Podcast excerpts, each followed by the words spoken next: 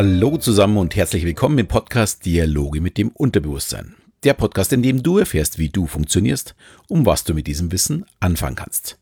Mein Name ist Alexander Schelle und in meinem heutigen Thema geht es um das Dilemma, in dem nicht nur die Klimaaktivisten, sondern wir alle stecken.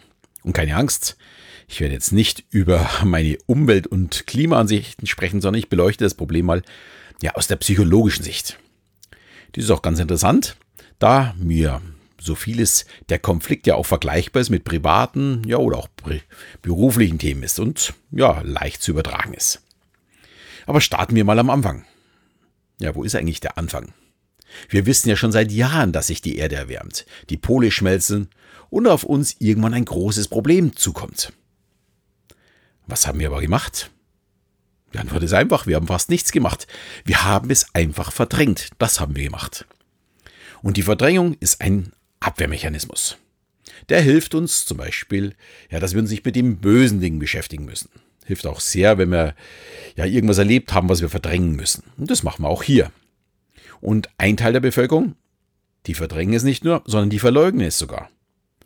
Zum Teil sogar jetzt noch. Damit wird die Gefahr erst gar nicht anerkannt. Daher muss man sich auch gar nicht damit beschäftigen. Und beides, das Verdrängen wie auch das Verleugnen, ist leider Gottes absolut menschlich.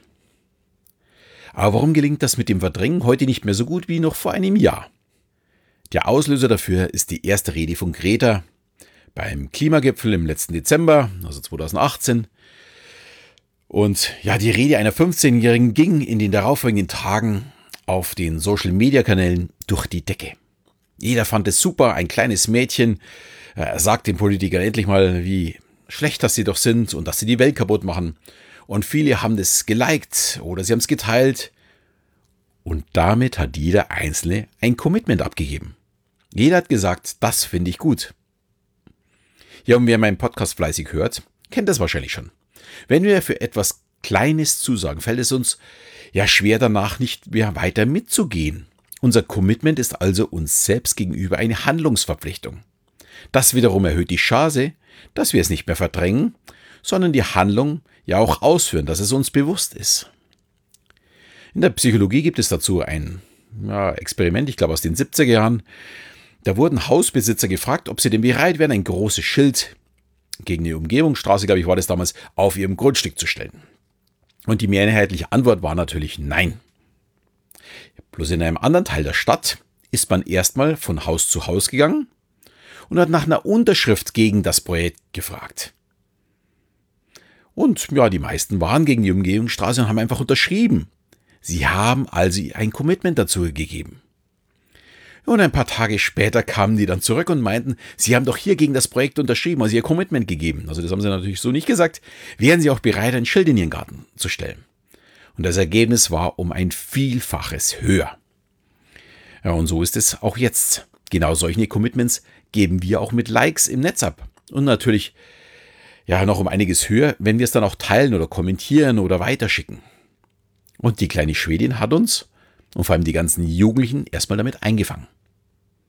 Was natürlich erstmal gut ist, schließlich muss irgendwas äh, geschehen momentan, bevor es dann tatsächlich zu spät ist. Und dass sich unsere Kinder mit dem Problem auseinandersetzen, finde ich auch wirklich gut. Ja, ohne Druck werden wir uns einfach nicht verändern. Da sind wir uns, glaube ich, alle einig. Aber wo ist jetzt das Dilemma? Ja, die meisten fanden das Thema Umwelt richtig gut. Und der Höhepunkt war sicherlich die Europawahlen Ende Mai. Und mittlerweile sind ja auch alle Parteien darauf aufgesprungen. Selbst die Leugner der AfD haben mittlerweile den Umweltschutz als eines ihrer drei wichtigsten Themen aufgenommen. Also man sieht schon, es scheint angekommen zu sein. Aber jetzt fängt das Problem bzw. die Probleme an. Die Forderungen der Umweltschützer sind oftmals ja, sagen wir es mal, milde blauäugig.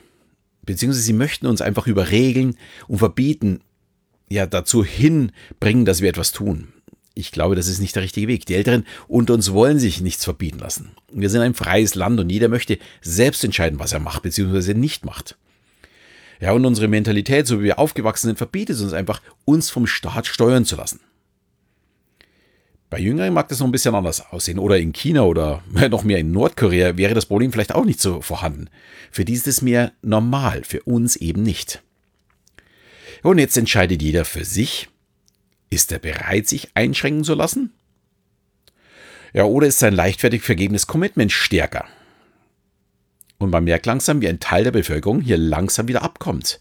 Also in den letzten drei Monaten sind sicherlich sehr viele von ihrem Commitment wieder abgesprungen. Weil da ist einfach die eigene Freiheit wichtiger als wie das Commitment, das man abgegeben hat. Und in privaten wie auch in öffentlichen Diskussionen wird jetzt immer gegengerechnet, was schlimmer oder besser ist. Das ist so dieser typische Whataboutism. Was hast du denn da getan? Habe ich in diesem Podcast ja auch schon mal näher vorgestellt. Ich glaube, so in Reihe 50, 55, irgendwo so, dort müsste es sein. Und ja, da geht es dann so ungefähr so. Da sagt eine Person zu du bist doch in die USA geflogen.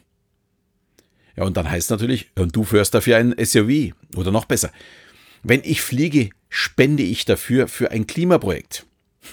Letzte Woche hat die Monika Gruber dieses Treffen beschrieben. Wenn ich meine Frau schlage und danach den Arzt bezahle, ist das dann in Ordnung? Natürlich nicht. Also es ist aber genau dasselbe. Also da kommen wir genau beim, beim selben wieder raus. Und das ist jetzt auch wirklich das große Problem der Umweltaktivisten. Egal in welcher Talkrunde sie auftreten. Sie können in der heutigen Zeit gar nicht wirklich klimaneutral sein. Allein wenn man sich schon vorstellt, dass die Streamingdienste wie Netflix, Prime, YouTube äh, weltweit bald so viel CO2 erzeugen wie unser komplettes Land. Wer von den jungen Leuten verzichtet denn auf Smartphone oder PC? Das ist genauso absurd wie viele andere Forderungen. Somit stehen sie in der Diskussion natürlich immer schlecht da.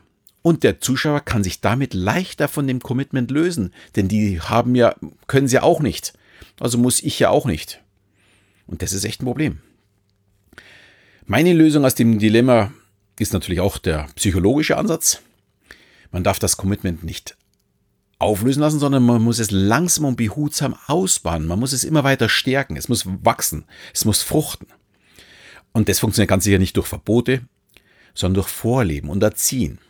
Was wäre zum Beispiel, wenn die Friday for Future statt am Freitag zu demonstrieren, am Freitagnachmittag und am Samstag, wenn die Leute ihre Wochenendeinkäufe machen, mit Informationsständen vor den Supermärkten stehen würden und den Leuten erklären, woher die gekauften Dinge kommen, wie viel Plastik im Einsatz ist und ob 100 Gramm Fleisch in der Woche ja, zum Einsparen nicht besser für die Gesundheit und die Umwelt ist. Also wenn ich nur 100 Gramm jede Woche einspare, das fällt noch irgendwie leicht. Wenn ich aber sage, du musst dich jetzt vegan ernähren, weil das können wir uns sonst nicht mehr leisten. Naja, also da ist doch klar, dass da der Großteil der Bevölkerung nicht drauf anspringt. Aber 100 Gramm in der Woche, hm, ich glaube, da würden schon viele Ja sagen. Und wenn man sich jetzt mal vorstellt, dass bei einer Reduzierung um ca. 250 Gramm pro Woche könnte man schon ungefähr die Emission von allen Inlandsflügen nur beim Fleischkonsum einsparen. Das sollte man sich mal bewusst machen. Wenn man darüber nachdenkt und die Leute anspricht und ihnen das so erklärt, dass mit nur gerade mal 250 Gramm weniger, zum einen leben wir ein Stück gesünder, man spricht so davor, so 400 Gramm Fleisch in der Woche ist ungefähr gesund, wir essen aber irgendwie so knapp über ein Kilo, ist sowieso schon ein bisschen zurückgegangen, aber nur minimal. Auch da können wir was tun. Gilt natürlich auch für mich. Mir war das vorher auch nicht so bewusst. Und 250 Gramm, also wenn jeder auf 750 Gramm Fleisch pro Woche runtergehen würde, also beim Pro-Kopf-Verzehr, dann könnte man tatsächlich genauso viel Emissionen sparen, wie wenn wir den kompletten Inlandsverkehr, äh, Inlandsflugverkehr streichen würden. Das sind schon richtig, richtige Mengen.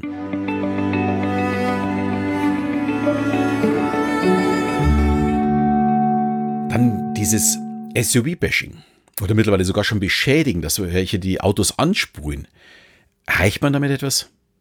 Also ganz sicher nicht. Das endet nur in einer Konfrontation. Vor allem, da es total sinnfrei ist. Auch SUV-Fahrer können auf die Umwelt schauen. Ich fahre auch ein, schon aus beruflichen Gründen, weil ich in einen Kleinwagen gar nicht bei eine Show äh, reinbekommen würde. Aber der braucht auch nur 8 Liter E10. Wo ist also der Unterschied zu anderen Autos? Oder kürzlich bin ich auch angegangen worden, weil ich mir eine Show auch auf der AIDA zeige. Jetzt die Frage, sind 300 Kreuzfahrtschiffe der Untergang des Planeten Erde? Ja, ganz sicher auch nicht. Ganz im Gegenteil. Ich sehe darin auch die Chance, dass man mit den Kreuzfahrtschiffen vielleicht ja auch die Containerschifffahrt in eine Richtung bewegen kann. Die Kreuzfahrtschiffe stehen umwelttechnisch schon länger unter Druck. Klar, da sind Gäste an Bord. Da, wenn äh, nur noch mit Schweröl gefahren würde, ich glaube nicht, dass da so viele Gäste noch kommen würden. Und das ist einfach auch nicht mehr der Fall. Im Gegensatz zu den 40.000 Containerschiffen. Die Kreuzfahrt nutzt zurzeit ja noch vermehrt den Marinediesel. Der ist schon ein bisschen schadstoffarmer als wie das, was die Containerschiffe machen. Da gibt es ziemliche Unterschiede. Aber es gibt mittlerweile auch weitere Antriebe mit unterschiedlichen Flüssiggasen, sogar synthetisch hergestellten.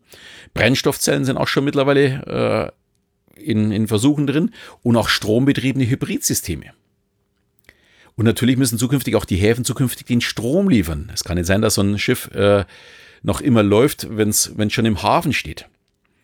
Das ist alles in Entwicklung und zum Teil schon im Einsatz. Und es wird auch helfen, die Containerschiffe noch sauberer zu bekommen. Die haben nämlich gar keinen Druck, weil eben kein Kunde im Laden fragt, wie sauber denn die Jeans aus Asien angeliefert wurde. Weil mir bleibt doch gar nichts anderes übrig. Ich weiß gar nicht, ob wir überhaupt noch irgendwelche Hosen hier in Deutschland herstellen, wenn ich nicht gerade zum Schneider gehe. Also muss ich ja irgendwoher die Hosen bekommen. Und die kommen halt nur mal mit diesen Dreckschiffen. Äh, und der größere Ansatz sind eben nun mal diese Containerschiffe. Und ich erhoffe mir doch dadurch, dass die Antriebe, die in der Kreuzschifffahrt ja, ausprobiert werden äh, und verbaut werden und dass die zukünftig auch in den Containerschiffen äh, eingesetzt werden. Dann noch ein paar Worte zum Klimapaket. Ich finde, die Regierung hat da nicht gerade unvernünftig gehandelt. Ich weiß, hört sich jetzt überraschend an, weil jeder bloß immer darauf schimpft, schimpft, aber wenn wir glauben, die Politik rettet unsere Umwelt, dann ist es einfach lächerlich. Wir sind natürlich da alle gefordert und durch irgendwelche Preiserhöhungen sind wir doch nicht wirklich steuerbar. Wir sind eine Wohlstandsgesellschaft und die meisten werden wegen ein paar Euro mehr für den Sprit nicht weniger fahren. Ich musste da am ja, letzten Mittwoch war es äh, beim Lanz über Karl Lauterbach lachen. Der bewirbt sich gerade für den SPD-Vorsitz. Wer ihn nicht kennt, der ist eigentlich bekannt für seine Fliege. Ich finde auch seinen Auftreten immer ziemlich amüsant.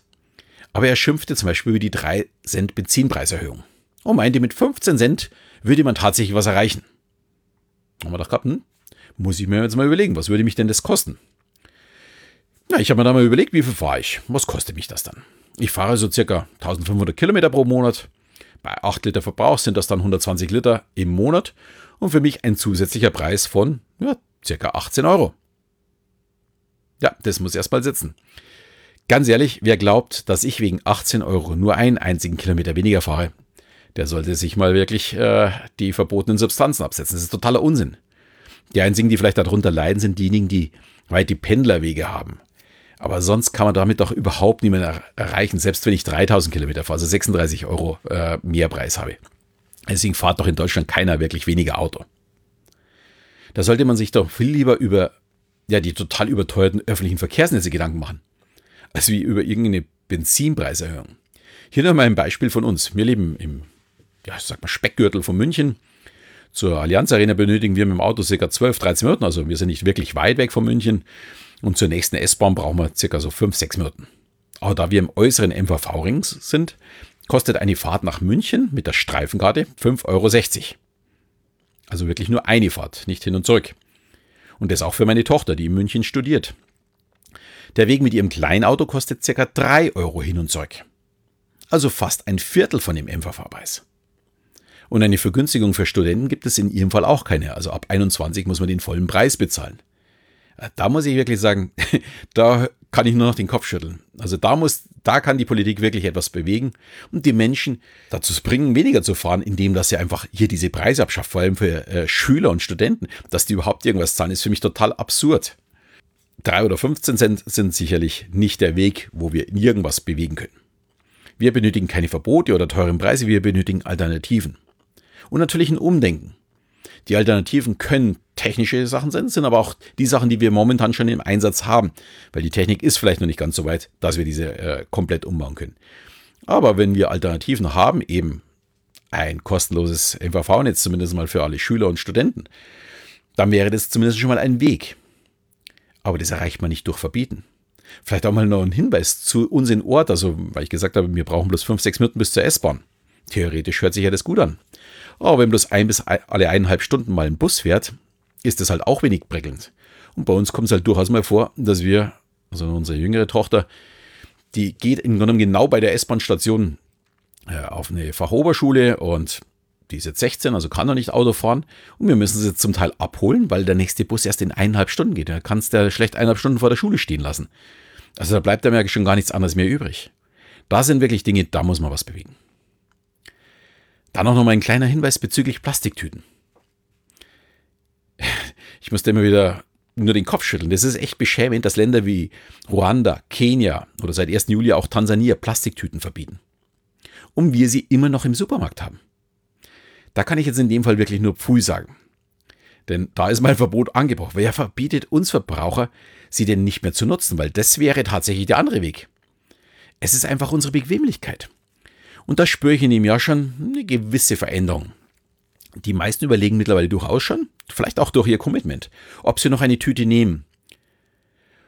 Und wenn jetzt alle Supermärkte, die beim Obst und Gemüse nicht eine Alternative anbieten, da gibt es ja mittlerweile so Stoffnetze, wenn wir da vier Wochen nicht mehr in diesen Supermarkt gehen, solange die nicht eine Alternative haben, dann werden sie in vier Wochen eine Alternative haben, da bin ich 100% sicher.